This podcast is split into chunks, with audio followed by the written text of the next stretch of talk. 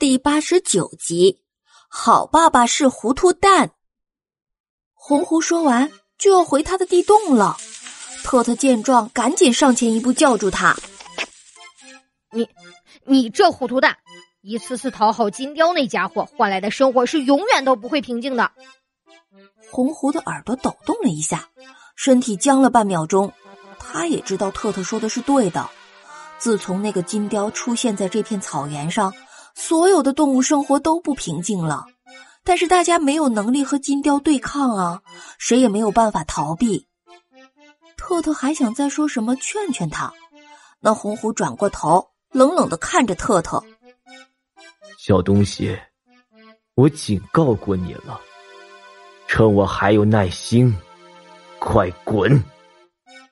特特又急又气：“我我也说了，我们会帮你们的呀。”只要打败金雕，赶走他，你们不就再也不用受他的威胁了吗？别以为我不知道，你就是想把破烂石头人骗回去。难道凭你们几个小孩子能帮我们？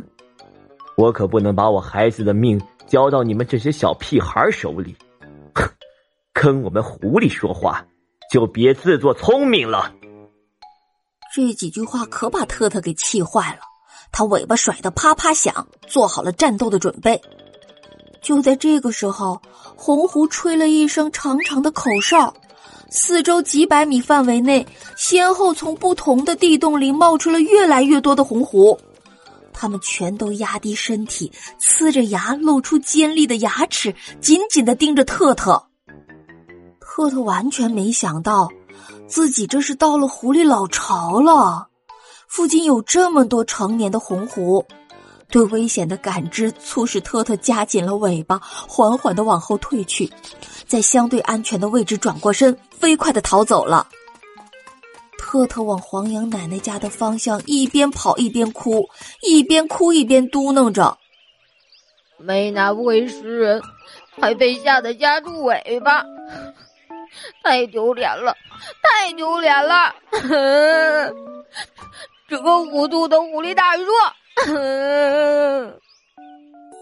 唉，特特运气不太好，走进了狐狸窝，而他的好朋友小绵羊的运气可是非常好啊。这个时候啊，他在那条岔路的尽头，在人家的牧场里吃着新鲜的青草蓝莓派，还在听公鸡爷爷讲故事呢。几个小时之前。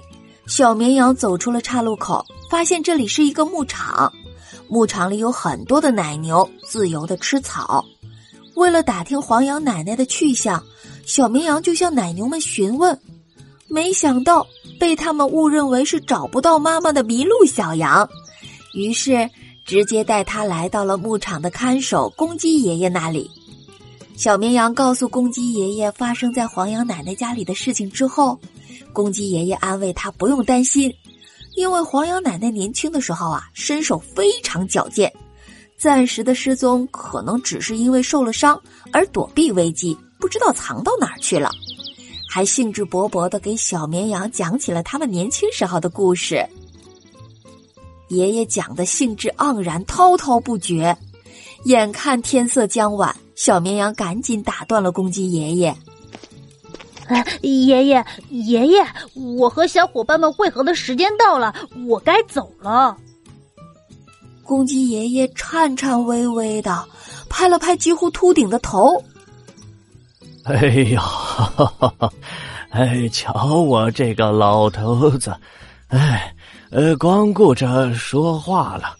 呃，小家伙，来，呃，正好呀。呃，这个黄羊家预定的呃四桶牛奶准备好了，哎，呃，你就直接给带回去吧，啊！小绵羊乖巧的点了点头，顺着公鸡爷爷指的方向一看，不由得咽了咽口水，啊，好大，好大的桶啊！